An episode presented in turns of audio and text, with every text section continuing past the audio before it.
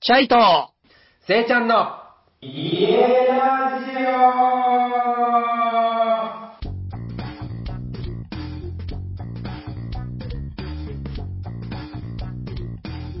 皆さん、こんばんは。ナマステ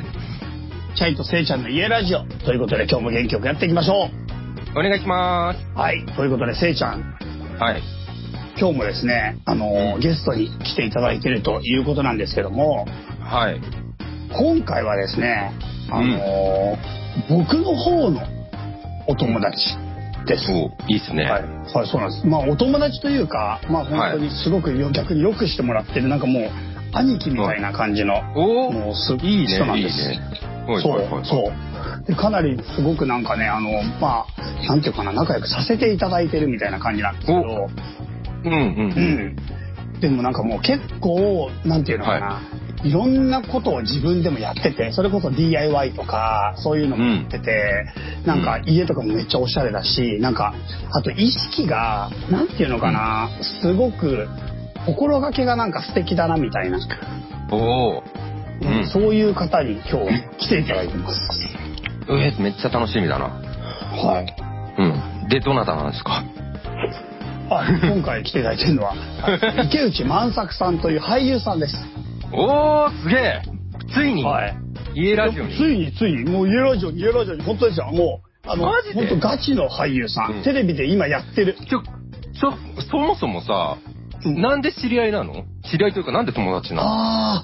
万作さんがセカダツをなんと光栄なことにずっと聞いていてくださっていて、マジでさらにそうそうそうずっと聞いていてくださって、うんさらに光栄なことになんとオフ会に来てくれたの。すごくないそうそうすごくないそうオフ会に来てくれてうん。でも万作さんの万万作作ささんんの奥さんがそう来てく道夫れてさん本当フットワークめっちゃかねそう道夫さん。すごくない俺そう結構知ってるよ。俺だってあの、映画見てるからね。あの、どういうこと万作さんの。万作さんね。うん。うん、キュックロップスっていう映画も見てるし、おお。そう、主演のね。うん。そうそうだよね、そうだそようね。んそうそうそう。あと、奥さんとやってるミュージックシェアも、俺、はいはいあのはいはいレッスンしたことあるし、うんううん。んうんうんうん。そうそうそうそう、それそれ。すごい注目してますよ、僕。す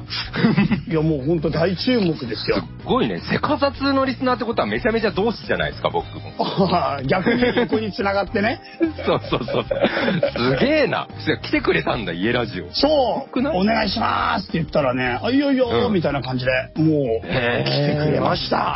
えいろいろ話聞きたいですね。今日は募る話を聞かせていただきましょよろしくお願いします。じゃあ、お呼びしてもいいですか万作さん、どうぞどうも、こんにちは。こんばんは。どうもどうもおはようございどうまもす。 どうーもようこそ、家ラジオへ。はい、あ、ああの、せいちゃん、はじめましてか。はじめまして。はい。よろしくお願いしますよろしくお願いします。いやー、嬉しいです。いやーこちらも嬉しいです、本当に。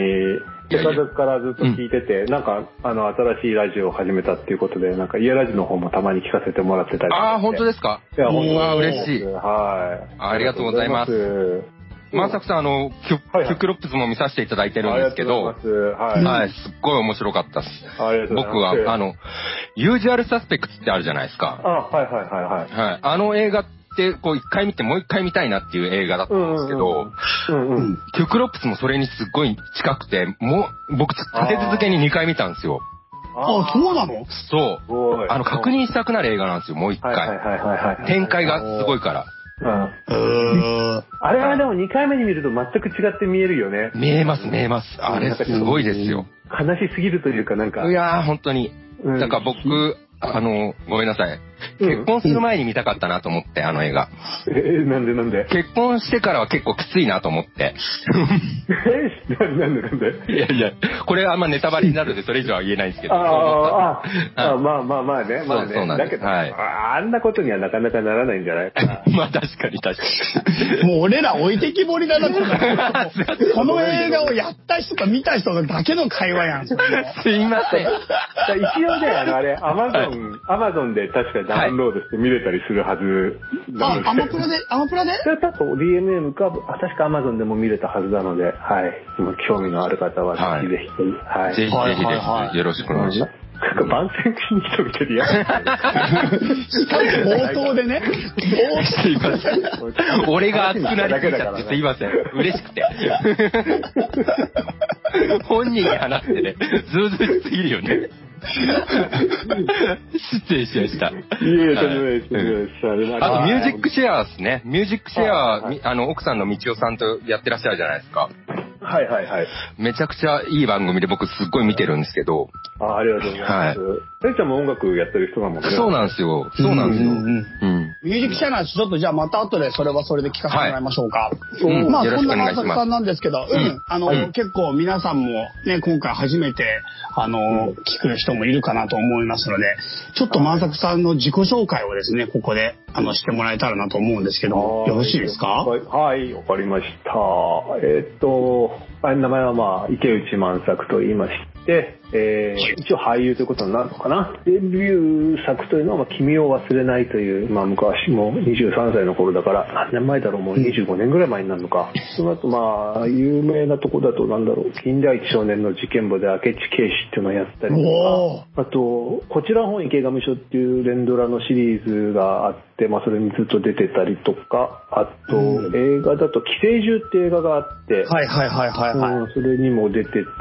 あと、光の雨っていう高橋晩明さんの、あの、うん浅間山荘事件の話の映画とか、あと、うんなんだろうな、龍馬伝も出てたな。もう、う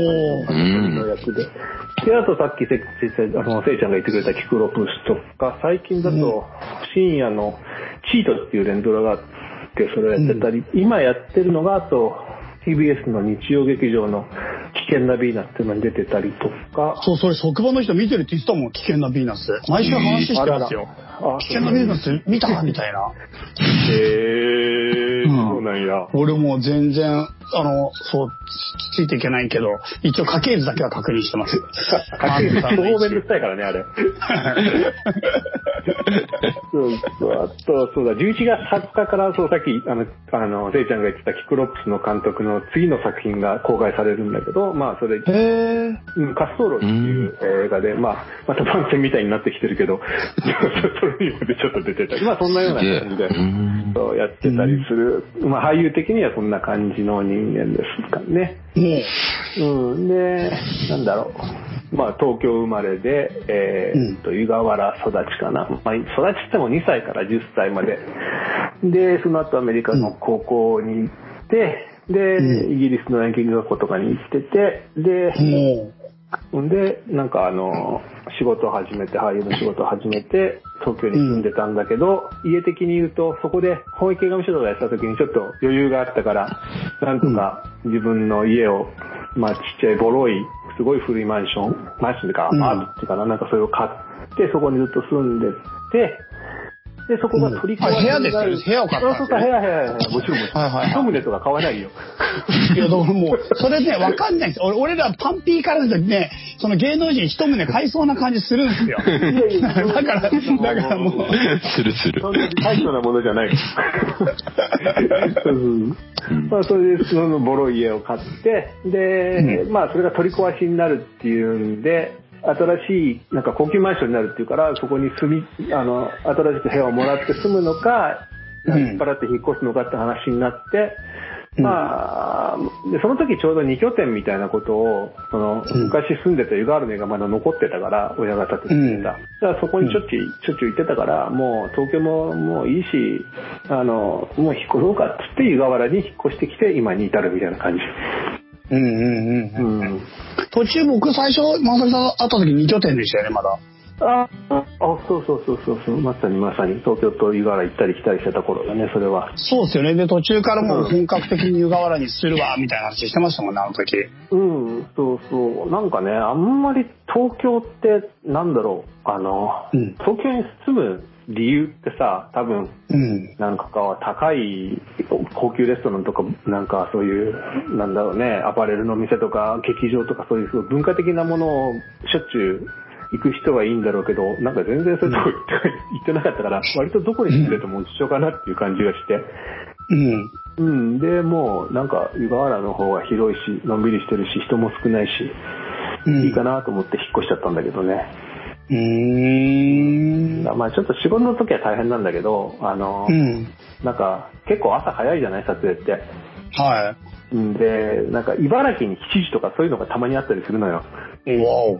あなもうそれ湯河原から行くと多分もうね3時半とかに出ないといけないから、うん。あうんまあ、そういう大変さはあるけどまあ他、うんまあ、それを抜かせばまあなんかなんとかなってるっていう感じかな、うなんか、俳優になったきっかけというか、なんか、志した、なんか理由とかってあるんですかうんなんだろうねうちは親が結構そっちの関係の人だったんでうん。まあなんとなくそのうちやりたいなとはずっと思ってたっていうのもあったんだけど、うん。うん、もともと、その、 でも、なんていうか、うんなんだろう、えっ、と、16歳の時にアメリカに行ったんだけど、うん。それはもう本当になんか、なんか多感な時期じゃないですか。うんうんうん。あなんかこう、ちょっと親とも距離を置きたいなとかって思った時にちょうどこう、国際人ブームみたいなのが来て、すげえ な。みんな国際これ人か。らはなんか、うん、なんか、で、すごい留学する人が多かった時代なのね。ああ、そうなんだ。そうそうそう、だから、なんか、これで留学とか言えば家を出られるかもしれないと思って、うんなんか、で、高校、まあ行って高校卒業した後に、うんまあそういえば演劇学校とか、うちょっとん。へ行ってみたいなとも思ってたから、うえん、。そう、それでまあちょっとイギリスの方に、そう言って行ったらうまく行かせてもらえたらラッキーだなと思ってたら、本当に行かせてくれたから、うん。そうそうそうそう。まあそういうこともあって、で、うん実際にイギリスでなんか演技の勉強とかしてたら、うん、なんかこれは、これは楽しいなと思って。うーん。で、やっぱしなんだろう。実際に、まあそれ、演劇、なんかクラスがあるんだけど、うん10人ぐらいの生徒が一人それぞれ自分がなんか覚えてきたシーンとかをやるんだけど、コメディとかが好きで、ね、自分の芝居で笑ってくれたりとか、そういうのがすごい楽しかったっていうか、うん。なんか喜んでもらえたりとかするのって、人をね、笑顔になったりするの嬉しいじゃんっていうのもあって、まあなんか、こういうのもありなのかななんていう感じで、始めたら、今、今に至るみたいな。なんか、俳優の醍醐味というか、こういうのがもう本当にいいんだ、みたいな。うんなんだろうな、俺がすごい楽しいなと思うのは、うんえっ、と、まず、まあ台本をもらうんですよね。うんあのこういう役が来てやりますかっつって、じゃあやりますってなったら台本をもらって、その本を、うんまあ読んで、うんで、まあね、どんな話か、で、話の中の自分の役割はどうなんだとかってことを考えつつ、うんこうやったら面白いんじゃないかっていう、まあ立案をするわけですよね。うん。で、立案をしたら今度それを、まあ現場に行って実際にやってみて、うん。で、まあ、それが効果的に行ったり行かなかったりするんだろうけど、っていう、なんかその、なんだろうな、えっ、と、話をもらってからいろいろ考えて、実際にやってみてっていう、そのトライアンドエラーじゃないけど、うん。うん、そういう、そのプロセスが、こう、なんか計画をして、目標を設定して、そこに向かっていくって、それをどんだけ達成できたかっていう、なんかそれがすごい楽しいなと思うな。なんか自分の中でその俳優、あ、そのイメージ、その役柄のイメージみたいのを膨らませて、それでなんかそこにどれだけ近づけるかとか、どれだけそれを演出できるかみたいなことですかああ、そういうことです。うまいね。うん 俺より説明がうまいね。いやいやいやいや。 うん、まなんさにかまさ、にそういうこと。それ、ああ、なるほどね。役作りってことですよね、要するに。うんまあ、まあまあまあ、まあ、平たく言えばそういうことになるんだろうね、きっと。うんうーん。そうだからなんかあの、目を大きく開いてわめいてるだけじゃないんですよね。うーん。そうそうそう。なんか、やっぱし、うそう、まさにその、思い描いたところにどれだけ近づけるかっていう、まあ、ところがすごく楽しいし、まあ逆に言うと、ね、うん一人でやる仕事じゃないから、うんうんうんうん。他の人のいろんな力が加わってできていくもんだから、まあそういう楽しみももちろんあるし、うん。だもう服であったりメイクであったり演出であったり、うんライティングだったりカメラワークだったりといろんなことに支えられてるっていうのはもう当然あるし、まあその中でね、うん自分がどういうふうなことをするかっていうのもすごく面白いところだし。うーんうんすげえ印象に残った現場とかってあるんですか心に残ってる現場とか。ああ、でもそういう意味で言うと、キックロプスとかっていうのはすごく、んあのー印象に残った。うんまあ印象っていうかね、やっぱり主役っていうのは大きいよね。あの、うーん。うん何にせよやっぱし、うん作品を背負うっていうことであったり、まあなんか自分を中心に話が回っていったりするし、現場もそうだし、だからすごくいい経験をさせてもらったし、うんっていう意味ではやっぱしそういう作品は何本かあって、うんうんうんあと光の雨とかもそうだし、そううね、んうん、やっぱしまあ大きい役っていうのは、うん、やりがいもあるし、思い出にも残るし、うん成長するし、うんうんううんうんん、とかね、まあまあそんななるほどぐらいですかね、はい。はいわかりましたありがとうございますでなんか今日ちょっと家ラジオなんで、だんだんここから家の話をあのあはい聞けたらなとは思ってはいるんですけどうん、なんか今湯河原の家じゃないですか万作さんの家、うん、はいはい。でそこ幼い時から住んでて一回離れてまたそこに戻ってきたって感じで、さっき伺ったんですけどうん、なんか家の様子とかね、あのちょっと特徴みたいなものとかちょっと教えてもらえたらなと思うんですけど。えっとですね、まあ、ざっくり言うと、うんえっと、すごく古い築46年ぐらいの、えーまあ、ログハウスっていう形になるのかな。で、うんログハウスと言いつつ丸太じゃなくて、えっとうんなんなんだろう、厚さが多分10センチぐらいで、幅が15センチぐらいの、えっと木材がこう、ブワーって重なってうん壁にな出てきているっていうか、うんうんまあ、割との代わりにか角材っていうか木材っていうか、それでできてるログハウス、ライトログハウスっていうのかな。うん。そう、もうかなり山小屋風ですよね、万作さんち。そうそうそう、そうだね。もう壁も全部木だし、ね、ゆ床も天井も、天井ないかな、あれ。万作さんち天って。井、天井はないよね。そのまま屋根、っていうか、うん、そうだね。チャイ君来てくれてるもんね。2回ぐらはいはいはいうん。う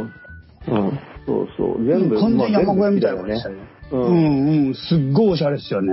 うん、おしゃれっていうのがね、うんもう、ただただ古いだけのような気もするけど。いやいやいや、すごいなんか居心地がいいなっていう。うん、まあまあ空間確かにね。うんやっぱ木はいいよね。うん。なんか2歳から10歳までそこで育っただけなんだけど、本当たかだか8年間なんだけど、うんなんか結局、なんか戻ってきちゃったっていうのは、なんだろうな、自分の中の家のスタンダードっていうのが多分この家にあったんじゃないかなとか思ったりはしてる、すごく。うん。なんか場所が気に入ったというか、家が気に入って戻ってきた感じなんですか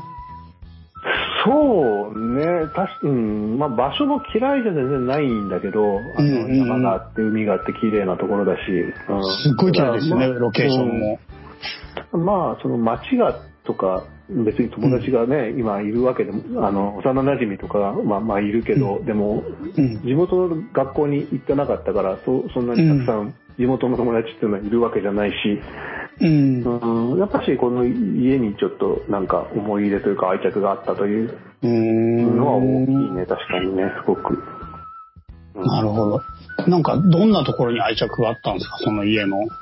あーなんだろう。ねやっぱし子供時代をなんか過ごしてるっていうのはなんか、うんあ。ー大きいのかも。なんか、なかなか自分の育った家って残ってなかったりするじゃん。うん。そうでもないのかな。うん。いや、うちも建て替えたから、残ってないですね。あうはいはいんうん。で、そうだよ多ね分、僕らの世代っていうか、多いと思いますね。親、一回家建て替えると思うんですよね、やっぱり。うん4、50年経って。うん、うん、う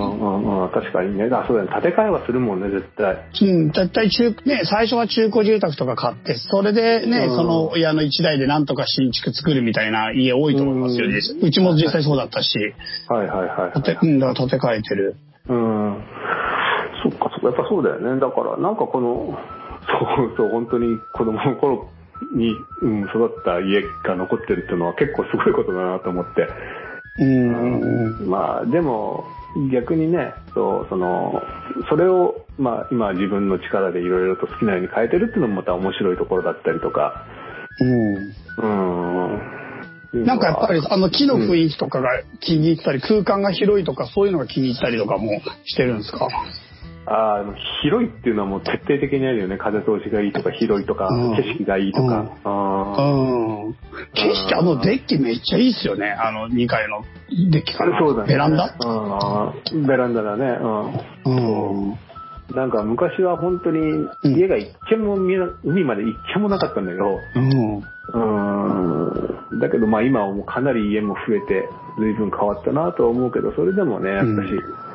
うん、綺麗だなと思ったりやっぱしうんこういうのってねなんかお金で買えるものじゃなかったりするからうん。うんで、うん、そういう、そうだね、湯河原と東京を行き来してて、結局、窓から見える景色っていうのが全然違って、どっちがいいかなって思った時に、うん、やっぱ湯河原の環境の方が好きだなと思ったから、うん、こっちに引っ越したのかもしれないね。うん。うんうんうん。うん。なるほど、なるほど。うん。そうっすか。でもそう、確かになんかひ住みたくなる家ですよね。本当に。ゆっくりできるっていうか。あ、まあ、静かだしね、あとね。ううーんん、確かに確かに。なんか東京とかって常に車の音とか何かしらの人工音が聞こえてるけど、うん。うんなんか本当に遠くから電車の音が聞こえる以外は、まあもう、うん今は虫の音しか聞こえないしね。すごいねう遊びに来る人はぐっすり眠って帰っていくけど。ーん。うー。うん ん。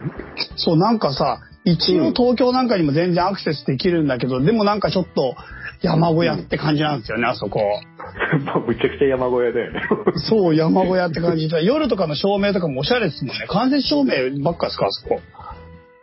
えっと、そう、いや、そうでもないけど、えっと、はちょ調光できるように LED、あおーの、スマート、スマート、スマートライトっていうのかな、あの、はいあんじゃん。あの Wi-Fi とか、はいああれで調整できるやつで、そうだね。うん。そんなにこう、高校としない感じにしてるけどね。い。うんうんうん。そう、あの夜の感じがいいんすよね、また。なあ間接っぽいやありがとうございい、ます薄暗い感じが。いや、超、超いいっすよ。うん浅草んち。いや、もうせいちゃんもなんかね、機会があったら、二人で遊びに来てください。うん、本当に。行きたいっす、行きたいっす。うん、ぜひぜひ。うん。 なんか、そう、そんでさ、万作さんさ、結構庭いじりしたり、DIY したり、めちゃくちゃ働いてるじゃないです か。いやいや、もう本当だよ。もうすげえ大変だったよ、もう。うん自粛期間中とかむちゃくちゃ忙しかったも ん。 本当だよね。ずっと、ずっと更新され続けて、なんかいつの間にかハッシュタグ池内工務店みたいになってましたよね。そうそう そうそう。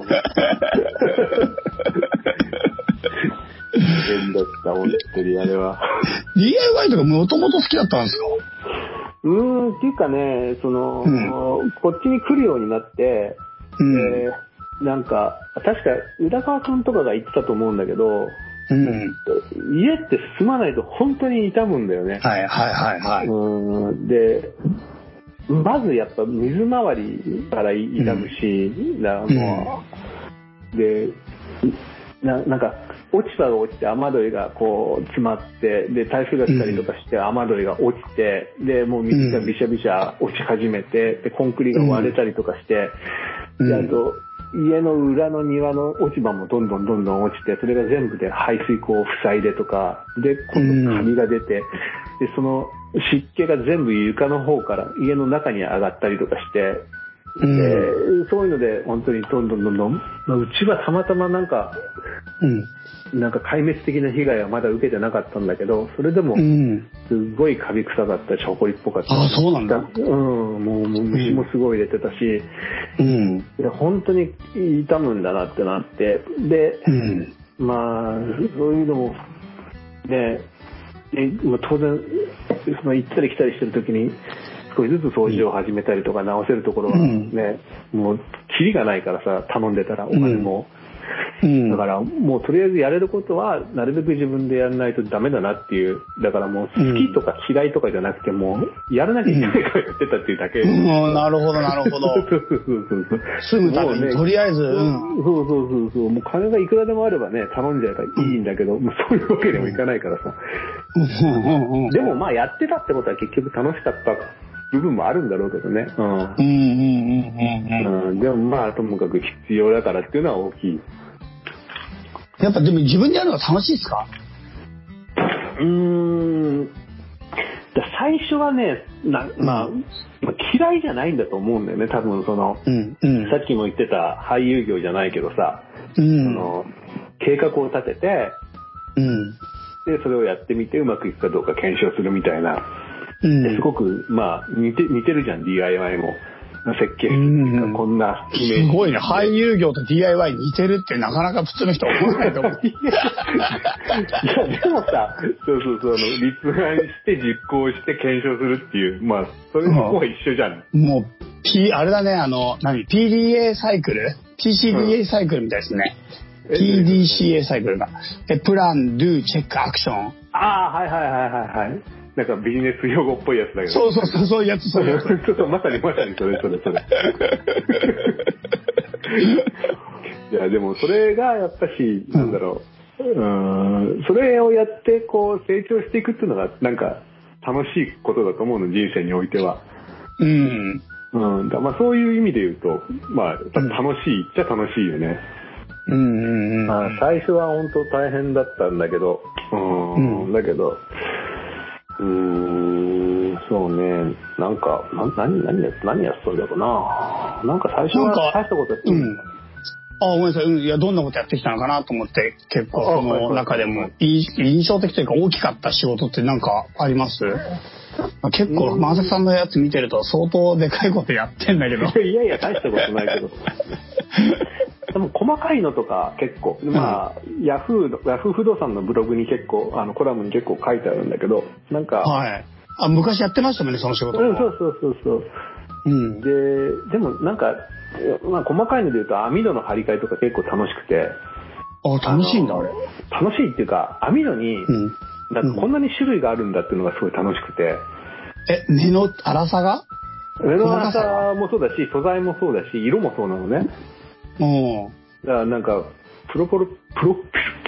プロピ、なんだか、なんあの、プロポルピレンだっけか。すごい。ポリプロピレンプロ、それそれそれそれそれ。とかはいはポリエステルと、えっ、と、グラスファイバーと、えーはいステンレスがあるのかな素材で言うと、あー主なところはは。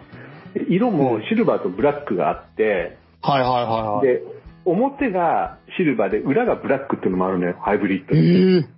えうん。うん。でそれって何かっていうと、まあ最初のやつは素材で強さなんだけど、うん。あの、色に関しては、だから銀色って光を反射するじゃんはい。だから外から見えづらいんだけど、黒は吸収するから、外が見えやすいわけ。うーん。だから中が黒で外が白だと、中から外が見えるけど、外から中は見えないみたいな。えー、網戸でそう、網戸でもなんか結構あんのよ、いろいろそういうのが。見えるっしょ、さすがに外から。あ、でもね、いくあらの銀でも。うん。で遠くから見たら見えないよ。ええ銀の網戸って中、日が当たってるから。えそうなんだ。カーテンと一緒だよね、普通に。う。うんんだから結構なんかそん、そんなのもあるんだとかっていう発見があったりとか。うん、うん。まあ、あと、まあ、まあ、いろいろやったんだけど、あと一番印象的だったのはやっぱり床の張り替えかな。うん床の張り替え。はいはういはい。ん。なんかあの、そのさっき言った、あの、うん排水口が詰まって、で、あの、湿気が床から上がってっていうんで、あの、一階、一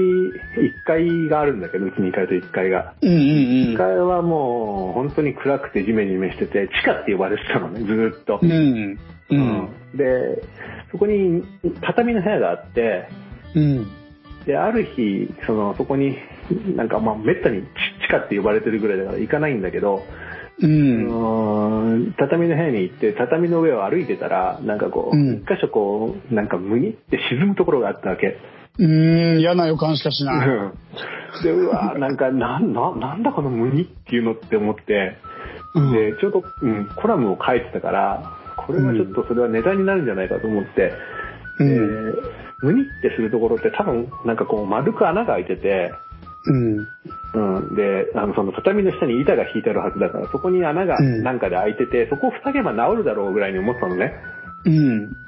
で、まあ、コラムも書いてるし、ネタにもなるしと思って、とりあえず畳を剥がしてみようって言ったら、うんなんかね、穴とかないのよ。うん。だけど、まあ、すっごい板とかもう、なんかこう、水の染みとかたくさんあって、で、うん押してみたら、あの、コンパネなんだけど、コンコンパネってその、まあ、あの、合板の板なんだけど、あの、うん薄い板が何枚も重なってるのね。はいそはいれはいはい。が、下から上がってきた水、湿気で、うんその、薄い板を留めてる接着剤を全部溶かして、おうなんとか板じゃなくて、こう、薄い板の重なったものになってたわけ。だからこう、上から押すとこう、沈み込んじゃうっていうか、柔らかい。一枚一枚が薄いから曲がりやすくて、曲がりやすいものがそうそうそうそう協力し合ってないから、全員曲がっちゃうんだ。そうだからもう、ふにってななるんだけど、はあ。でもう板ももうだからもう完全に腐食し始めてるしこうんこれはもうなんかこれをほっとくと多分畳もやられて部屋もやられるみたいな感じだったから、うん。まあ畳全部どかしてその、うん。使ってた板を全部取り外して、まあ、うんその下は土だよね、うんまあね、うんで根だっていうそのあのなんなんていうか板を乗っけてる支えるこうあのよ横の棒みたいなのがあるんだけどそれだけに一回して、うん、コンパネを全部張り替えて、で畳も全部捨てて、フローリングのあの、木に張り替えたわけですよ。結構大掛かりですね、それ。え、それ、素人にできんの、そんなこと。あその時たまたまね、あのー一級建築士のなんか人が知り合いでいて、なんかその人その人が全部やってくれたの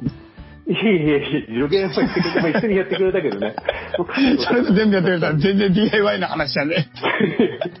い やでもややったやった、うん、でもその人がなんかいろんな工具も持ってきてくれて丸のとかはなんか、はうん、で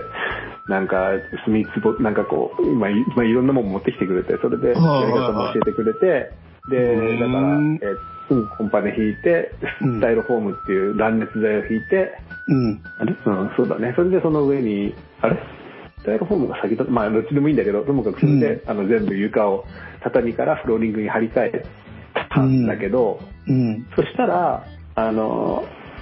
なんなんだろう、そこが綺麗になったから、そこに人が行くようになったわけよ。うん。うん。で使ってなかったけど、人が使うようになってった。そう、地下と呼ばれていた、その、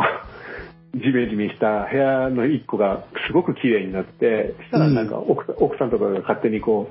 う、うんあの、使い道決めてなかったんだけど、もう自分の機材とかどんどん勝手に運び始めちゃって、いつの間にかそこがなんか音楽部屋みたいになり始め、う。そうんなるとやっぱ人が行くじゃん。うん。と行く途中もやっぱ気になるから綺麗にしたりすると、うそん。の地下と言われてた1階が徐々に何こう綺麗になっていったわけ。うん。なんか都市計画みたいな感じなんか再開発したから人の流れができて周りも綺麗になったみたいな。おー、なるほど、なるほど。あでこれが、そうか、リフォームの力か、みたいなことを考えてさ、うん。もうこれって確かに、でもすごいなと思って、うんうんなんか、それで、ああ、なんか楽しいもんなんだなって、その作ること以外にね、なんかそういうふうにうん人が喜ぶこととかって、うん家がなんかこう、新しい可能性をこう、発揮し出すとかってすごい楽しいなと思って、うん、そこからすごい好きになったかもしれない。うーん。うん、だからそういう意味ではそのあさっき言ってた庭のやつもそうだよねうち、うん庭が傾斜地にあってなんかうんなんか使いづらいっていうか全然使ってなかった庭だったんだけど、うん。まあ、うん、そうそこをちょっとまあ駐車場の増設とともにあの、も土を持って平らにしてもらって、ウッドデッキを作ってとかってことをウしッたら、ドデッキあれめっちゃすごいっすよね。ああ、そうだね。あれは、ん結構、まあ、俺はほとんどやってないけどね。俺は、あ の、あれ最後に板をあれうん打ち付けただけだけど。 ほとんどやってない DIY。さっきからちょっと、ちょ、ちょくちょく怪しいんですけど、大丈夫ですか あそうだね、そうだね。いや、でもさすがにさ、コンクリートとか敷けないじゃん。ああ、はいはいはい。うん、そうそうそう。だからまあ、で、うん、なんかやってると、こう、まあ、いうんあの、床の張り、床板張るぐらいは全然できるんだけど、うんコンクリートで、を敷いて、なんか基礎を作るとかっていうのって、うん。もう、これは、やれる人はやれるんだけど、俺はもうプロに任せちゃった方がうん。いいかなと思う類の仕事だったりとかして、うんまあ逆に結構大事だからってことですね。うん。ものすごい大事だし、ううんん、なんかね、後々に響いてくるもんだから、まあ、そうそうそうそう。まあね、板張るぐらいはね、別に全然できるし、そんなのに逆に大工さんの、その、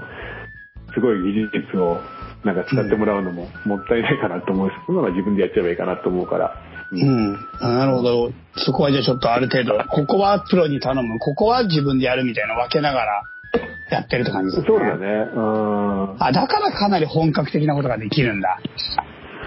そう全部自分でやろうとするとた多分なんかねあのレベルのことできないよね。だからね、うんやっぱり一部プロに任せたところで自分できるところは、ね、とかこだわりのポイントとか、そんなところは自分でやるっていうふうに分けてるから、あ、なるほどね。うんそうですね結構ちょっとうん。うん、プロの人はやっぱしこう現場をたくさん踏めるしなんか最初にね、こうい手伝ったりとかっていうので経験値を稼げるけど俺らはうん一発勝負じゃん、うんうんうんうん うん。だから自分の庭のコンクリート一発勝負で敷きたくないもん絶対いやいや、まいや待って待って、その文脈なら DIY したくないもんになっちゃわないそれ最後。 なんで。いやいやだだからさそうそう、はいその最初は必要にかられてやってるからね、ではいではい大事な部分はやってもらうしで、うんでもそういうのを見てるとさこうなんだろう、うんどんだけ大変かもなんとなくわかるしう。でそうなんるとなんか相手の仕事に感謝できるっていうか、うんう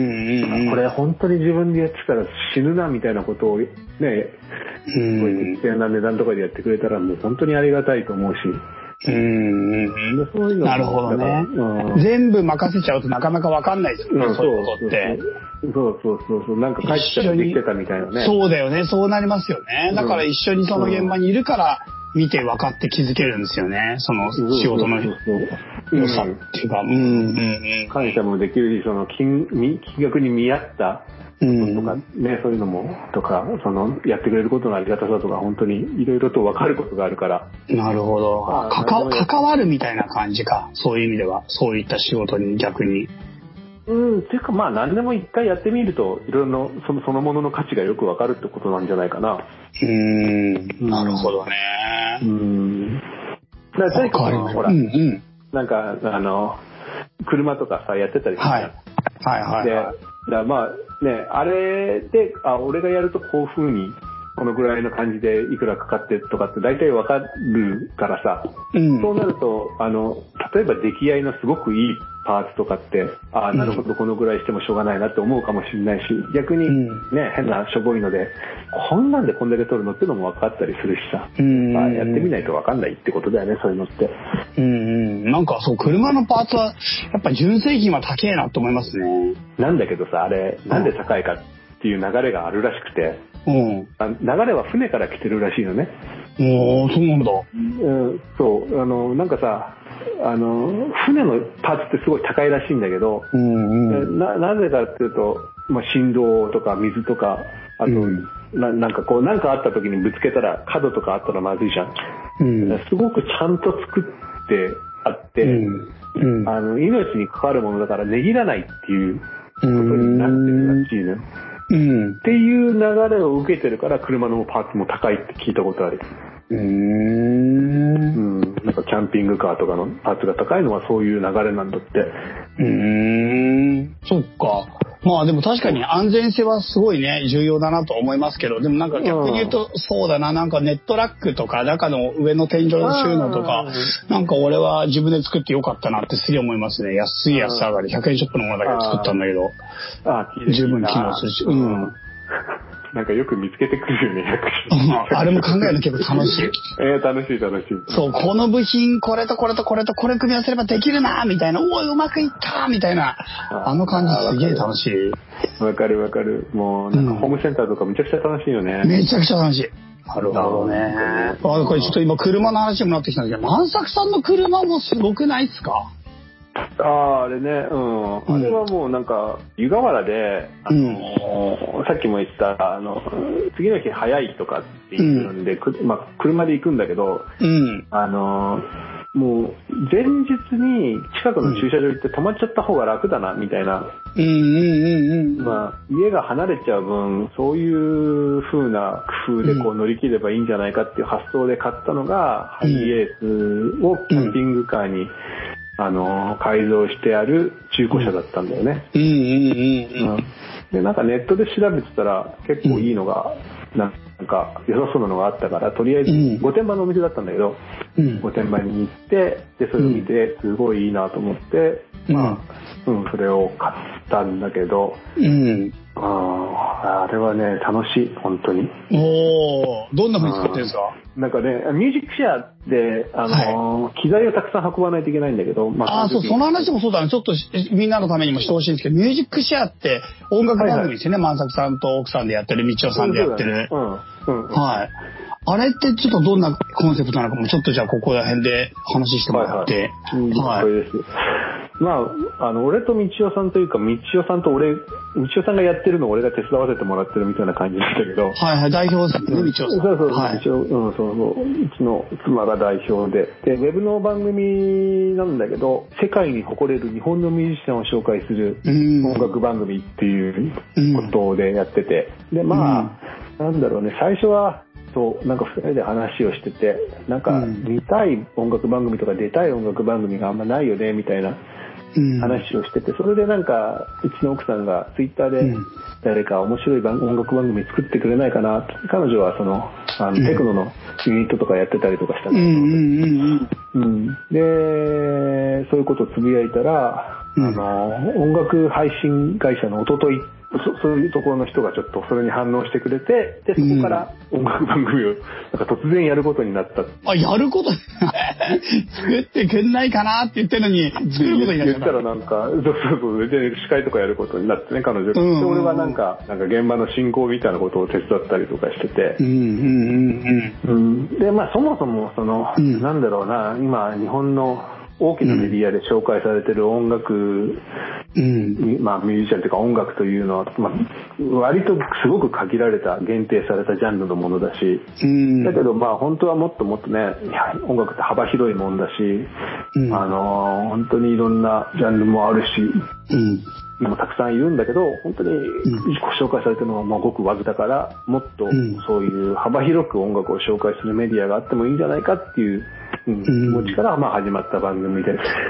うんでまあ、まあいろいろあって、そこのおとといさんのところからはちょっと離れて、今はレッドブルっていう会社が持ってるスタジオを使ってもらったんだけど、はいはい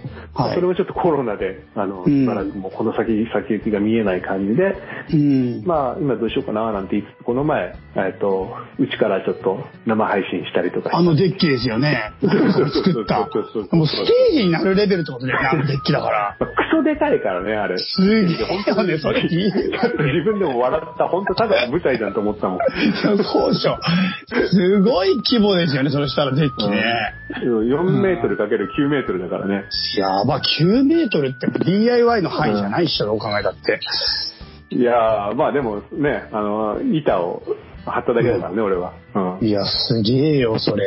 うん。そこ、なだからそういう意味でもまあ、作ってよかったなっていうか。 そのために作ったわけじゃないんだ。いや、まあ、あとまず違う違う、全然全然。うんえーうんちょっとだけ元取ったかなみたいな。うん役役に立ったからね、そこで。 そうだね。うん。はうんなかなか好評で、うん。ん その時は。まあ、そうですよね。それで、そこに行く、そういうのを始める前は、やっぱりその機材とかを大量に運んで、あの、都内にやっぱり移動したりすることがあるからってことで、大きい車買ったんうん、ですそうかだね。ね。それ、まうあ、んミュージックシェアと、その、前乗りっていう、言う、言うとわかるかななんかその、現現場に前乗りして、え前日に前泊するんですよねうんそうそうそうそうっていうか、はあと、はい。あとは、あの、都内でロケでな中空きっていうのがあるんだけど、例えば朝一で撮影があった後、3時まで開くとか、おー、そうなんだ。うん、とかっていう時って、家に帰れないから、俺はう。ん、床屋も行けないもんね。髪の髪型変わっちゃってやばいですもんね。そうそうだね、そういう、そういうのもあるし ね。 あと、変な、なんか、そう、髪の毛とかね、衣装とかも、なんか、しつけてたりする時もあるし、あー、髪の毛、なるほどね。うん、あと、まあ、はい喫茶店行くのもめんどくさいじゃん、なんか、そんそんな長い時間いたくないし。うってん。なると、もう、次の現場の駐車場に止めて、もうんう車の中でぐだぐだしてる、まあ仕事したりとかできるしっていう、まあそういうぐだぐだしてるんですよ。うん。うん、ゴロゴロしてなんか書いたりとか、ううん ん。まああと一番多いのはうちの近所俺ジョギングっていうかランニングするとき近くのうん真鶴半島ってとこに行くんだけど、はいはいはいはい。うん、そこに車で行って海辺に車を止めて走った後、そこで海を見てゴロゴロしながらなんかうんインスタグラムに写真をアップするみた いな、そういう使い方をしてるから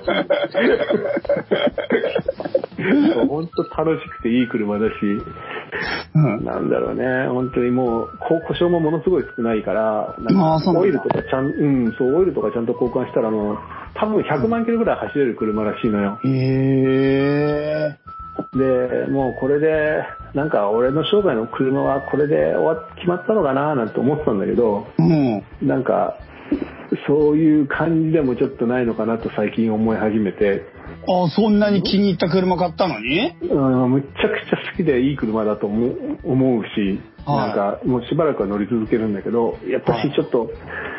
例えば、なんだ、2030年にヨーロッパとかだとガソリン車はもう完全にうん中止になるとか、うん。ああと、やっぱりすごく、うん、CO2、IS 買う時もちょっと気になってたんだけどね、うん。あのこれから、まあ、温暖化とか結構やばいんじゃないかなっていうふうにずっと思ってはいたんだけど、うん。それでまあちょっと買っちゃって実際にうん。アイエースをまあ1年ちょっとずっとフルに使ってたんだけどやっぱし俺1年間に2万キロぐらい乗ったりするんだよねうん。 2万キロ以上は乗るしで、うん1人で東京にハイエースで行って戻ってきたりするとここととかもすごい多くてうん。でそれってこの時代にいいことなんだろうかってちょっと思い出しちゃってうん。なんか、フルに乗ってるんだったら、まあ、まだいいけど、そんな、うん俺が一人でって、なんか、ちうんょっと、あ CO2 的にどうなんだろうな、とか思い始めちゃって。うん。で、まあ、まあ、そんなことを思っている時に、うえん。たまたま、なんだろう、えっ、と、家にソーラーパネルをつけたの。まあ、そういうことが気になってたから。はうんたら、なんかそのソーラーパネルが、こう思ったより良くて、い。うん。そうなんだ。うん、そう、すごい発電してくれてて、で、うまあ、ひ昼間とか完全に電気が余ってる状態で、はうん、じゃあこれはちょっとなんかもったいないななんて思ってて、で、うまあ、CO2 のこともあるし、まあ、ハイエースはすごい好きだけど、とりあえず、しょっちゅう使うメインの車は電気自動車にしようかなと思って、そう電気自動車を購入しですね。あ。おお。電気自動車でにまあ購入。今ははメインにい。使って、で、ハイエースは本当に重い荷物を使うときとか、うん、うんそうそう、そんな感じでやっ、運用してるっていう感じかな。うん。え、その電気自動車の電気も家で発電してる電気でやってるんですか昼間の晴れた日、はい基本的には、はまあ曇りでも全然発電はするんだけど太陽が照ってる時とかすごい電気が安いから、まあ、そういう時に充電することも可能だし、うんあと発電してないんだけど、えっと俺は電気会社を、うん。えっと CO2 排出量ゼロ実質ゼロっていうところを使ってるから、うん。まあうん、基本、まああの、これちょっと説明しだすとややこしいから抜かすけど、うんまあ、基本的にその一応出してないですよ名目上はっていう形になってる電気会社を使ってるのね、うん。だからまあ、えっと基本的には再エネを使ってるっていういつでもっていう考えの仕方だから、うん。うん、で、えっと、うちの電気会社は自然電力っていうところなんだけど、うんあの市場と連動してるのよ電気の量、うん。うん。だからあの夏場の暑い日とかはすっごい高い、あと冬の寒い日とか昼間はとか夕方とか夜とかその電気がたくさん使われる時間はうん。だけど夜は安かったりするからでそういう時はもう夜に充電したりとか、うん。うん、そんな感じかなうん。そうちなみに今年の8月うん。えーっと電冷房をめちゃくちゃ使って普通にうん。で、まあ、雨の日とか洗濯した時は、えーうん乾燥機も別に普通に使い、うん。えー車を2000キロぐらい乗ったのかなうん。さて電気代はいくらだったでしょえー、電気代ううんでもなんか家の規模感によってそもそもの電気代わかんないですからね。ああはいはいはいは普段いくらなんですかい普段うん。それ、ソーラーパネル前をちょっと参考にしたいな。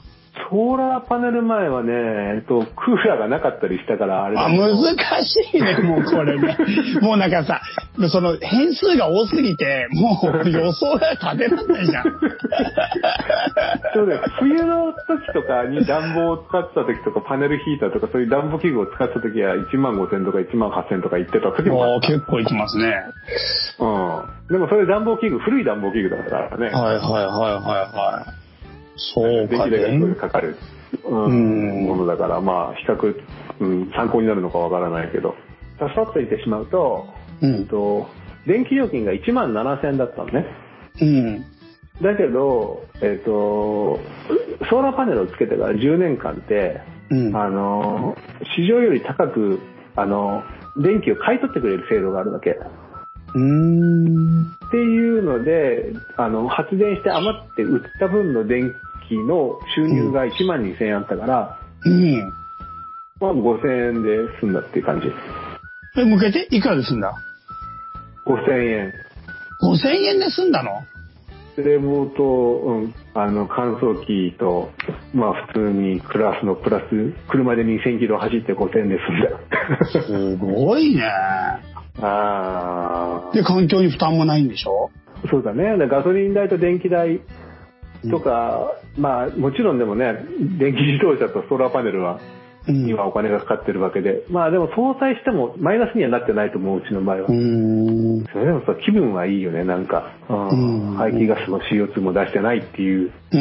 んんうんまあ、だけど、こういうのってさ、なんていうか、すぐになんか誰でもできることではないといううか、んうん。本当は、うん、なんか国がもう舵を切って、こっちの方向で行くから、あのー全然もうどんどん支援しますみたいなうん、ことにならないと難しいと思うし、あまあ、実際に、昨日か今日だかに、2050年までに、えっと CO2 の排出量ゼロにするって政府は言う言ったけど、うんうんまあ、なんか、ね、その気があるならもっとさっさとやってんだろうから、どうなのかなとは思うけど、まあ、でもね、言ったことは評価するし、うんうんこれから補助金とかも出るとは思うが、うそういう意味でんもっと導入しやすくはなっていくと思うし、なんか今のハードルってどこら辺なんですか一般の人がさっき難しいと言ってたけどその思うところうんこういうところがちょっとハードルになりそうなうんまずはあれだよ、うんその集合住宅に住んでる人は自分でチョイスできないっうていうんのがあるから、うんうんお大家さんとかオーナー次第になっちゃうってところと、うんうんでまあ、一戸建てを持ってる人でも例えば屋根が南とかに南側を向いてないとちょっと厳しかったりとか、うんあともし100万150万ぐらいかかっちゃうからうんうんうーんっていうのがあるから、うんうんできる人まはあじゃあみんながみんなってわけじゃないってことですねやっぱりうーん最初にまあだからやりたいなと思ってもそのうんだからその買い取り制度、電気のっていうのは、大体10年間で、その、パネルの費用を相殺できるような感じのはいはいはい設は定いになってるから、まあ実質取り付けただみたいなことらしいんだけど、うんうん、ななんていうか、もっと直接的な 支援がなんでできないんだろうなとも思うし、うんうん例えば新築にもううんドラパネルをつけないといけないとかつけたら例えばそこは補助するとかっていうふうな形にしないと多分広がっていかないしでもパネルも安くなったらしいしでうんこれからは蓄電池と併用したりとかあとなんか新しい技術で夜間もなんかなんかの差でうんまあ太陽光の10分の1ぐらいなんだけど発電できるシステムっていうのが開発されつつあるらしいのよ。へだからまあうんそういう、ね、技術の進歩とか、あまあ、そうあとは蓄電池の進歩とかでもっともっとこう普及していけばいいなと思うんだけど、うん温暖化対策とか言うけど、何やっていいか大抵わかんないと思うんだよね。うんうんうんうん。まあだから一番簡単に多分やれる方法っていうのは電力会社を変えることだと思う。うんうんうんうんあの CO2 排出量を抑えてるとか、まあ、実質ゼロのところを選ぶとか、うん。うんそううそんんなに別に電気代も変わんないし、うん。うん、だからまあなんか何やって、な気にはなってるけど何やってわかんないなっていう人は、まあとりあえず電気会社を変えるとか手っ取り早いかなと思ったりするかな。うんうんうんうんうんなんか、そう、万作さんと話しててね、今日最後にね、いろいろ話したいなと思ったのは、うん。結構その環境問題への配慮とか、もちろんさ、自分が豊かな暮らし、豊かな暮らしっていうのはお金を使う暮らしじゃなくて、なんか時間的な豊かさや空間的な豊かさ、さっきさっきのさ、あの、大きな車のね、快適な車の話、ハイエースの話もそうかもしれないんだけど、なんか生活の中の自分のそういった、なんていうのかな、ペースを維持するための豊かさみたいなのは、俺はすげえかっこいいな、おしゃれだなと思ってて、なんかめっちゃ憧れているところああってて、あるんですけど、うん。その一方で万作さんってさ、なんかそれだけじゃなくてさ、その、なんていうか環境への配慮もやっぱりどっかにあってさ、自分の中でね、カーボンニュートラルするみたいな さ、そのね、うん、ハイエース乗ってる代わりに電気自動車も、で、その電気は全部屋根でややって、なんかそこの部分を全部自分の中からゼロにしたいとか、うんなんかそういう意識あったりとかさ、あとなんだろう、政治のこととかもさ、結構万作さんさ、もう、あの、躊躇せずさ、あの、はいはい Facebook でつぶやいたりするじゃない、はいはいはいはい。なんか、そういうところがなんか俺、すごく、なんていうのかな、まあ変な言い方になっちゃうけど、意識高いなって思ってて、うん。うんそういうなんか意識の高さで、しかもそういうことをちゃんと問題意識持って、なんか自分の生活の中で何ができそうかなって、すげえしかも情報集めてるじゃないですか。電気自動車も、俺、うん万作さんがさ、買おうとしてる時の話、覚えてるけどさ、うん万作さんさ、なんかバッテリーの持ちがさ、結果的にどれぐらいあるかとかもすごい調べててさ、で、なんかバッテリーが結局そのね、最終的に環境に負荷を与えて処分する時に困るんだったら意味ねえなみたいなことも言ってたじゃあないですか。あ、はいはいはいはい。そう、だから結果的にそれを廃棄する時のことも考えた時に本当に果たして、あのメリットがあるのかみたいな話もしてて、で、うん結構情報もしっかり集めて、うんテントとかもね、それこそめっちゃ見てたりとか、うん、そうなんか俺すげえそういうところ、マジで意識があるなって思ってて、な、うん何がそうさせてるんですかその、そこへの意識って。なんか、調べ出すと止まらなくなるんだよね、なんかう。ん。一個のことを、なんか、割ととっちらかった人間だから、なんか、例えば、いやいやいやなうんなんかね、バッテリーのことを調べ出すと、うんあれでもそう、そうなると、じゃあは廃棄するときどうなんだろうなとか、もう次から次へと、なんか、うんいろいろと浮かび始めて、うん。なんか気がついたら吐くぐらい調べてたりとかっていうことが結構あるんだけど。なんかすごいそういう意味でなんか満足さん意識がなんか超高くて、はい、そういう配慮へのことしてるなと思ってて、うんなんか何がそういうふうにさせてるのかなと思って。あー、なんなんだろうね、でも。うん。なんかいろいろ多分想像しちゃうからだと思うんだけど、うん。なんか一時期こう、人口についてて調べてたことがあって、うん。えーっと、なんだろう、2100年ぐらいまでに100億人とかになって、うん。まあその後80億人ぐらいで落ち着くんじゃないかみたいな話を、うん。まあ聞いたりとかしてたんだけど、うん。で、まあ温暖化の話とかもあって、うん。で、まあ、それもな調べていくうちに、えっ、と、なんだ、なんか細かい数字は忘れちゃったけど、うん温暖化が本当に進むと、例えばまあ2100年ぐらいには、日本の砂浜が全部なくなるんじゃないかとか、あとうん、海洋生産物っていうのは、要するに漁獲量だよね、うん。が、まあ、25%落ち込むだろうとか、うん。あと、中東とかの一部の地域はもう完全に人が住めなくなって、なんかもう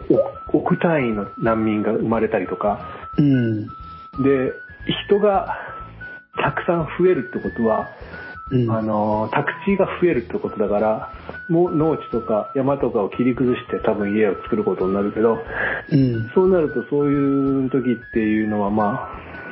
結構文明が滅びるパターンというか、森を切ると土地が痩せて、土地が流出して、なんかうんもう氾濫も起こるし、農作物も取れなくなってとかっていう、すごい良くないサイクルが起こるし、うんだからまあ今なんかこの地球が立っているポイントっていうのは、うん。今後人はどんどん増えていくけど、うん食料と住む場所が減っていくっていう、であろうっていう、うん。状況らしいのよ。まあ、うんそうじゃないといいなと思うんだけど。うん。で、そういう状況、人が増えて、うん。飯が少なくて住むとこもへ減ったらさ、うん。もうちょっと想像したらもう、なんかすっごい醜い事態になるのは、なんか目に見えてるような気がする。今までの歴史を振り返ると。うん。うんなんか、内戦とか飢餓とか、紛争とか、でうんそういうので、人が傷つけ合ったりとかさ、生きるために人を踏みつけたりとか、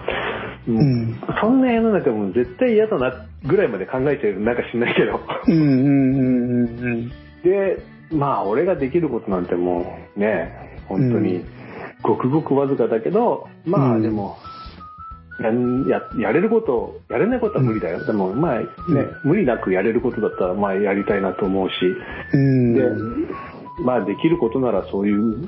まあこんなこともありますねということを、うんまあね、うん声を出して伝えるのも大切だと思うし、うん。うーん、っていうところで、まうあ、ん。まあこんな感じになってるのがね、うん。うーん。なんか自分一人だけやっても結局変わらないじゃんって思う人多いと思うんですよね。ああ、まあまあ、そうなんね。かそういうのはどう思いますうーん。でも、なんだろう。あの、時代性じゃないけど、なんかうんみんな気がついたら同じような方向に動いてたりするような時ってあるじゃないうん。そういうのって、の一部分、結構そこそこの部分って、なんかあいつこんなこと言ってたよなとかさ、うん。うん、なんか、あの子も、なんか、こういうことしてるらしいよとかっていうのが結構あると思うのね。うんうんうんうん。で、まあ、どんなに影響力がないとか、ややってることが微量、微、なんか微力だとはいえ、うん。やっぱし、誰かに多少なりとも影響を与えたりとかして、うんでそういうのが積もりに積もってなんか世論とか、う大きん。なうねりとか、そのさっき言った時代性みたいなものが作られていくと思うから、うん自分がいいなと思ったことを、なんかこう、うん、人に、まあ、素直にやって人に伝えるってことがすごく大切だと思うし、うん。それによって何かは確実に変わっていくと思う。うん、なるほど。うん。なるほどね。うん。なんか、すげえ、いい、いい言葉だったな、最後の。なんか、すげえわずかな力であるかもしれないけど、無駄ではないってことですよね。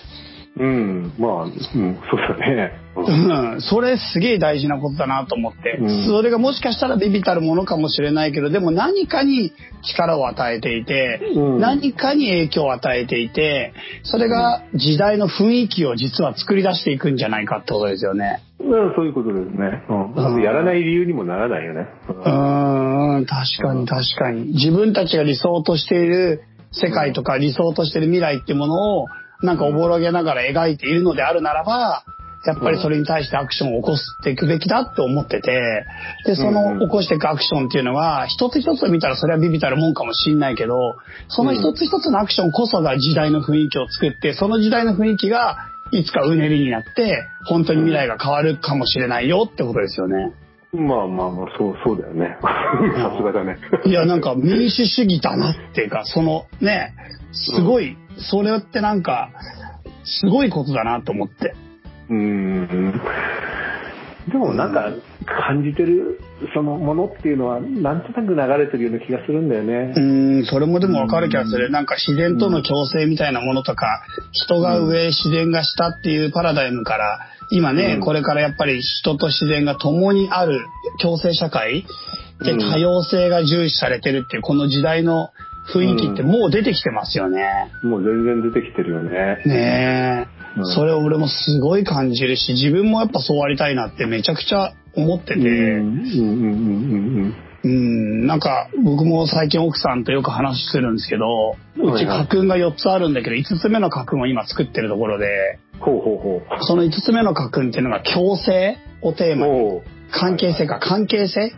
自然と人との関係性、人と人との関係性、僕らと日常使うものとの関係性みたいなものをちょっとなんか再構築するというか、その関係性がう。うん。なんかね、ちょっと最近昨日一ノ瀬さんと話したのは、うんなんか、使い捨てみたいな、そういはいはいうはい。関係性ではない。やっぱ使い捨ての、にされちゃうと人間関係も悪化するじゃないですか。なんかうん、利用されちゃったりとか、この一回きりで、なんか、お金だけ取られて終わったとか、なんか、はいはいはいはいね、利用だけされ尽くして、その後人間関係続かなくて、なんだよ、あいつ使い捨てにしやがってって嫌な気持ちになるじゃないですか。はいはいはい。それと同じことが物にも実は起こってるんじゃないかって、昨日話しててうん、うんうんだからやっぱり関係性ってつながり続けたり持続し続けることがやっぱりすごく重要で、それをね、やっぱりこうやって縁のあった人や出会った人とは僕はつながり続けたいし、そういったつながりを自分の人生で一番大事にしたいと思ってるんですけど、うん。なんかそれが人だけじゃなくて自然環境や物との関係の中でも、うんなんかやっぱり見直していかなきゃいけないんじゃないかって今最近思ってるんですよね。うん。なんか流れとしてそっちにうん。行ったらいいなと思うことは結構あって、うん。なんか、えっ、と、まあ、経済的なところから言うと、その、うん安価で物を作って、で、それをたくさん売って儲けるっていう形から、なんか、うん。直すとか、なうんか、んうんうんそういうところでこう、マネタイズできるようになっていくと、うんなんか、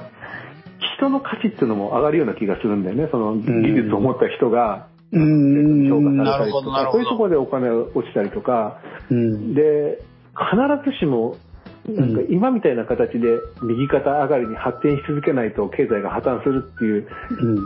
うんうん、パターンからそういうふうな、なんか人の技術に対してお金を払ったりして、こう、経済が発展していくみたいな方向に乗り換えられたら、うんうん、それはなんか今よりも、うんうん、なんか少し人に優しい社会になるんじゃないかなと思ったりはする。うんもしかしたらそっちの方が豊かかもしれないですよね。うん。なかなかね、難しいところだ よね、本当になんか僕はやっぱその、関係性が正しく持たれた時の関係って豊かだなと思ってて、うん。人との間でもそうだし、なんかやっぱ殺し合いなんだよね、あの、使い捨てって。うん。でもそれをやっぱ生かし合いに変えていきたいって、まあ、昨日もちょっとおーね、その話をしてたんだけど、やっぱりお互いがお互いを生かし合える人と人が、して、それが人と物が、そして人と自然がみたいなものが、なんか自分の生き方の中にできると、なんかそれは多分自己満足を超えて、なんかすごく豊かさを感じたり、幸せな気持ちが満たされるんじゃないかなって、なんかすげえ思うんですよね。うん。うん。なんか、関係あるかどうかはわからないけど、うん。最近俺結構あの、アウトレットで買い物するようにしてるのね。はうんっていうのも、その、うんまあ、ある程度ちゃんと理念を持った、そこそこちゃんとしたブランドで、い。うん。なんか何を買うにも買った方が長持ちするし、ああ、うちの奥さんも同じことになってきた。うんちゃんとしたものを買って、だから俺が適当なものとか安いもの買って壊れたとか言って、うんすると一番怒るね、それが。あーアマゾンとかで安いの買うと。あーそうそうう、んそうなの、そうなの、そうなの。だから結局、な俺、御殿場のアウトレットってちゃんとしたメーカーが入ってるから、はいはいはいそはういうい。ところで安く買ってる、最近。電気自動車で御殿場まで行って帰ってきてる。そうね、だからさ、付き合うさ、その会社とか企業、まあ企業とかプロダクトも、うんやっぱそういうちゃんとしたものを作るところですよね、やっぱり。そうじゃないと関係性を維持できないんだもんね、そのものとの。うん、だからやっぱり、その、あ愛情と理念が、ちゃんとしてたっていうことだと思うんだよね。うんなんか、うん。そうです適ね。当にね、うん、適当に作って適当に安く売って壊れても知らないっていうところとは付き合わないみたいな、うーん。うん、方向だとね、う。うんん、いいかなと思ったりするけど。なるほど。うんわかりました。いや、はでいもなんか万作さんといるとそういうの感じますよ。万作さん結構さ、謙遜してさ、なんかそういうの、いやいや、俺なんかちょっととっちらかった人間だとかさ、いや、適当にやってるだけだからとか言うけどさ、うんでも結構やっぱなんかやってることとか考えてることとか、その行動とか、うん。すげえ俺、万作さんなりの、なんか、ね、哲学じゃないけど、うん多分哲学みたいに難しく考えたら感性でやってるんだと思うんですよ。あアーティストだから、万万作さんも。うんその感性だけど、でもなんかそういう生き方なんだよね、万作さんって。うん。うん、俺俺、そこがだから、すげえ魅力感じんなって前から思ってたんだけど、なんか今日、ゲストでそういう話、結構、ね、ほとんど初めてですよね。こんな話俺らもしたそうの。だね。うん、全然したことないよね。うん。そう、なんかその、質問のさ、あの、こんどんな話するのって一応教えてよ、なんつって。で、うんなんか、うん、理想とする社会みたいなのがあったじゃん。はいはいはいはいはいはい。うん。で、なんか、すごい考えちゃったのよ。うんうんそれで今日さ、なんかさ、どっか遠くまで行ってませんでした昼間、は考えすぎていつの間にかどっか行っちゃったみたいなの見たんだけど俺。ちょっと考えがなかなかまとまらなくてさ。うんはいはいはい。うん、でまあなんかそういろいろ考えてなんかでもさそのチャイ君がさ、その理想とする社会とかなんかってどんなんですかってうん。どうどうなんなんだろうって思ってでもなうん実際にいろいろとこうねあの Facebook でうんなんか書いたりとか、まあ、Twitter 最近では書いたりとかししたりとかするんだけどでも、うん現状でムカつくことはあるかもしれないけどじゃああの本当に理想っていう言われるとなんか困っちゃうよなと思ってうん。でまあいろいろ考えてたんだけどうん。うん、なんか、その、まあ、どういうのがいいのかなと思ってた時に、ちょっとふと思ったのが、うん。あの、自粛期間中にね、うん。なんか散歩してた時があって、うん。で、なんかほら、県境をまたぐ移動はやめましょうとかさ、うんうんうんうんうん。あーなんかそんな時期よ。はい。で、で、歩いそのマナズル半島っていう結構人がいない、もう誰も観光客も来てないしっていうところをうんなんか散歩してて、でう、ん。もう全然人がいない無人のビーチがあって、うん。人が少なくて、でそこに、まあ、散歩しに行ったらさ、うん看板が立ってて、うん。誰もいないところにポツンと立ってる看板にさ、うん。あのーコロナウイルス拡大の防止のために、ビーチには立ち入らないでくださいって書いてあったのねう。ん。うん。 で、なんか、もうなんか知んないけど、ものすごいムカついたわけ。うん。うん。うん。うん。何なんだろう、このムカつきはと思ってさ。うん。なんか、バカにされてるからムカつくのかなとかって思って、うん私は。うんだっ。て人がたくさんいたらさ、入らないで帰るし、なんか大人なんだから、そんなの自分で判断するよって、そこでムカついてんのかなと思ったら、なんか、うん。そこだけじゃなさそうで、うん。で、まあ、なんか散歩しながら、そこと考えて帰ったんだけど、うん。なんか、例えばさ、一緒に住んでる人とかにさ、うん。お前、今日から風呂3日禁止なとかって言ったとするじゃん。うん。それ結構大事になる じゃん。なんで説明してよって絶対なるじゃん、それって。うん。で、まあ、た例えばじゃあ理由があったとしてさ、うん。その理由を説明してもさ、え、でもこうやったらさ、それ大丈夫じゃないって絶対言われるじゃないうん。うん。で、もう本当ごめん、いろいろやったんだけど、これしかダメだから、うんちょ頼むからちょっとごめん、3日だけ風呂、ちょっと我慢してくんねえかなって言って、ようやくこう、うんはあじゃあしょうがないよねってなる話じゃん、うんそれって。うんでそれと俺、同じことだと思ったの、この、うん無人のビーチの話って。うん。そのビーチに入るなって、うんでも普段は入れるわけじゃん。で、人もいないわけじゃん。そこに入るなって言うんだったら、うん。手を尽くせと、うん。うん。ちゃんと説明しろと。なんで本当にダメで。うん。気軽に言うなと、ふうに思ったわ けこれは俺の自由だから。あまりにもその自由を軽んじすぎだろ、お前らって。っうん。て思って、うん。あ、そうか、自由の問題だと思ってね。で、うん。人のそういう自由を平気で、うんあの、うん取り上げることを疑問もなく言える人たちって多分うん。同じようなことを他でもすると思うのね。うん。でそれ例えば夫婦別姓とかさ、同性婚とかもそうだと思うし、うん何か言いたいことを言ってもさ、うん。それは違うって攻撃してみたりとか、そのなんていうのかな、うんこの他人を尊重できないことってそういうところとすごい繋がってるんじゃないかなと思って。うん。例えばなんかなんだろうな俺は自民党ってそんな好きじゃないし野党に強くなってくれた方が結局、うん。なんなんだろう競合相手がいると自民党も頑張ると思うからやっぱり強い野党がいた方が野党支持者にとっても自民党支持者にとっても、うん。あとまあ他に任せる人がいないないからって自民党に入れてる人にとっても結局いいことになると思うんだけど、うん。うん。こんなこと言うの別に大した話じゃないじゃん俺の一意見だから。うん。違う面白い意見があればそれは話し合えばいいだけだしだけどなんかそうんの、平気でビーチに入るなって言える人たちとは多分そういう話にはならないと思うんだよねうん。うーんだからそういう、うーん、なんかまたちょっと。なんだろうね、うん僕うちうちの家訓自由と多様性っていうのが2つ目なんですけど、はいはい。自分の自由っていうものをやっぱうんり自由に生き生きな生きない生きる生きる権利が誰にでも僕はあると思ってるんだけど、うんうんうん自分が自由に生きるってことは他人の自由を認めるってことだから必然的に多様性と結びついてるんですよあそうそうそう。だからそういうことです自由と多様性は絶対に同一地平所地平線上にあるというか同義語であるっていうのが僕の主張なのねうん。だから多様性のある社会っていうのはみんなが自由である社会であるですし僕は僕自身も個人的にもさまさきさんが今言った通りなんだけど僕はもう、うん自由を束縛されることについてものすごくストレスをやっぱ僕も感じちゃうんですよね。うーん。う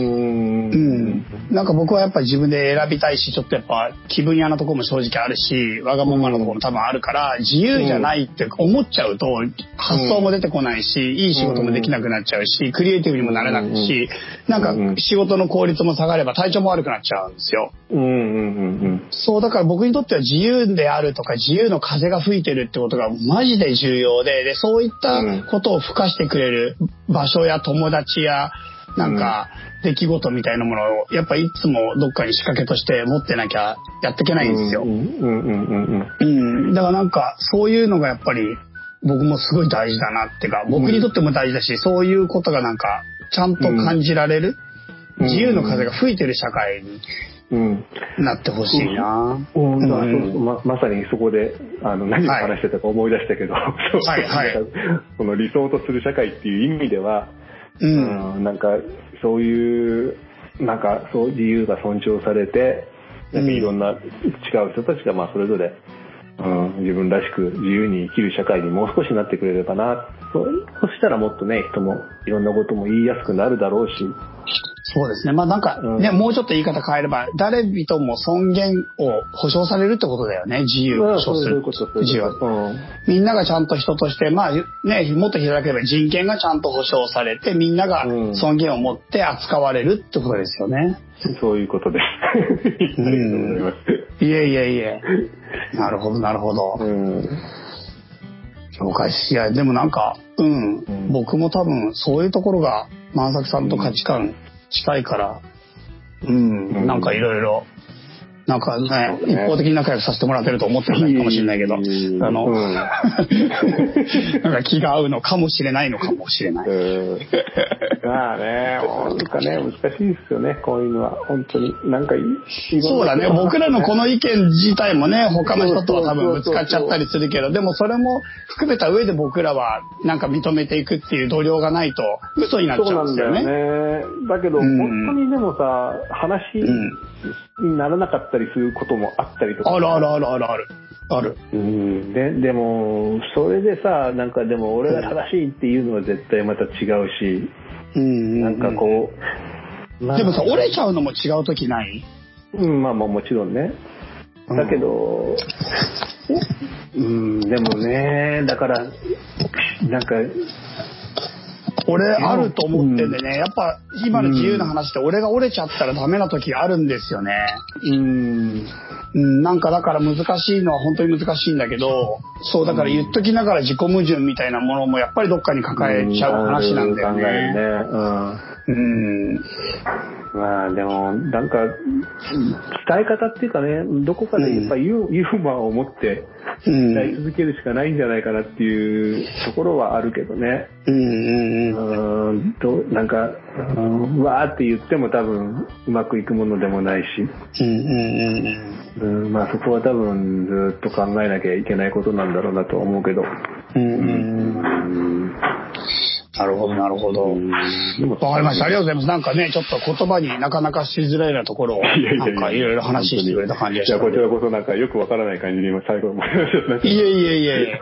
よかったです、よかったです。うん。はい。わかりました。はいすいません、なんかじゃあちょっといろいろ話聞かせてもらっちゃいましたけど、そんな感じで、じゃあ今日は、はい。はい。どうもありがとうございました。はい、こちらこそありがとうございました。あありがとうございました。あー、せいちゃんせいちゃんだ戻ってきた、戻ってきた。いやーいい話でしたね。はい。ということですが、せいちゃんどうでした、今の全部話聞いてた感想は。いや、DIY の話もやっぱさることながら、うんやっぱし、なんかね、自然環境の問題について、万作さんがそれだけやっぱり、あの、イメージだけでいいねって飛びついてる人ではなくて、そうなんですうよ。ん環境にね、本当に配慮しているのかっていうことが自然にね、こうう、ん疑問が湧いて、それを自分で調べ尽くしてるっていう人だっていうことが分かって、まささんね、めっちゃ調べて、きかなり詳しいんだよ。うんいろんなこと改めてね、うん本当すごい尊敬しちゃった、今話聞いてて。うんうんでしょ、うんだから言ったじゃん、でしょとか言って、俺の手柄に。もう最後お前のじゃねえんだ。お前の万作さんじゃねえんだ。俺のでもねえけどな。マンサなんかが誰のものかってタイトルになってそうそうそう。ね、そういう感じです。なんか、俺が聞いてて思ったのは、なんかさ、うん日本だと、ほら、宮沢賢治みたいな人いるじゃないですか。はあはあはあうんはああいう人がこう生きてて、うんあの、い、あの、そういうものに触れられて、うんまあ、なんとなくさ、その、感性的に感じれるのがこう、育て上げられてれば、そういうふうに、ううんんなんか、あの、強制するっていうことに対して自然と、うんあの、そっちの気持ちに流れていけるんじゃないかなって、お僕は思ってんだよね。なんか、お金の方じゃなくて。うんそうそうそう。だからなんか、そういうことまでなんか、すごい考えたね。き話を、二人の話、いいなと思って。せいちゃんもだもう完全にそっちの話よりそっち寄りの人だもんね。うん。うん僕はやっぱそうね、気になっちゃうそうだよねたちって言ってたのが全く僕も一緒で、気うんになっちゃうたちですね。うん。とはいえ、でも僕さっきあのあの話の中で、やっぱ Amazon で安いものとか買うし、でもいや俺はお金はめっちゃ安大切だよねそう、そううんめっちゃ安いもの買っても、多分ね、普通の、普通の人っていう言い方悪いけど、うんめちゃめちゃ物も直しながら使うし、すっごい大事にするんですよ。うん。そう、だから安いものでも俺めちゃめちゃ物持ちいいからそれも自信あるんだけど、すごいね。俺もう全然し買い物失敗してダメになっていらねえもの全部段ボールに詰めて歌川くんに送ってるよ。それ超迷惑だよ。いやいや、めっちゃ喜ばれるよ。あの、俺が例えばどうしても口に合わなくって、これちょっと無理だなって食べ物とか歌川くんに全部送ってあーる。そういう意味今もう、今溜まってきてる。今もう、次の歌川パックが今溜まってきて、もう少しでしたら送れそるん。なものが食べ物よ食べ物。食べ物だけじゃない物もそうとりあえずいらないものは歌川さんに聞くと「ああ欲しい」ってなるから「だったら定期的に送るわ」ってなって俺の中でのリサイクル先なんだようんどうなんだろう、その感じ。俺の話とはちょっと違う、違う。そうかごめんね。そのサイクルはどうかは俺にはちょっとよくわかんなかったけど。多分、はいいずれ歌川さんがしてるんだったら話がよくわかんなくなるけそど。れは歌が悪いなそれは悪いなあいつ人から宇多田さんは気になるよねそういうものがね多分ただすり、なすりつけてるだけで聞こえなかったんだけど。違う違う違う喜んでるでも喜んでるでも来る来る うんまあ、よかったよかった。ならよかったよ。うんうんうんたまになんかそんな使い道わかんないっていうねまあいいやはいいや、なんかそんな風に思いました、今日は。はいはう いん。じゃあ最後じゃあせいちゃんメールアドレスだけ紹介して終わりにしましょう。はい。シャイセイイエラジオ at gmail.com。今回は万作さんの回でした。よろしくお願いしまお願いします皆さんごご感想をですねぜひぜひあの書いてもらえると本当 怖いな嬉しいです。 はい怖い す。怖がってる人がい ます。はいというわけで皆さはんいまたごきげんようさようなら。はいさよならさよなら。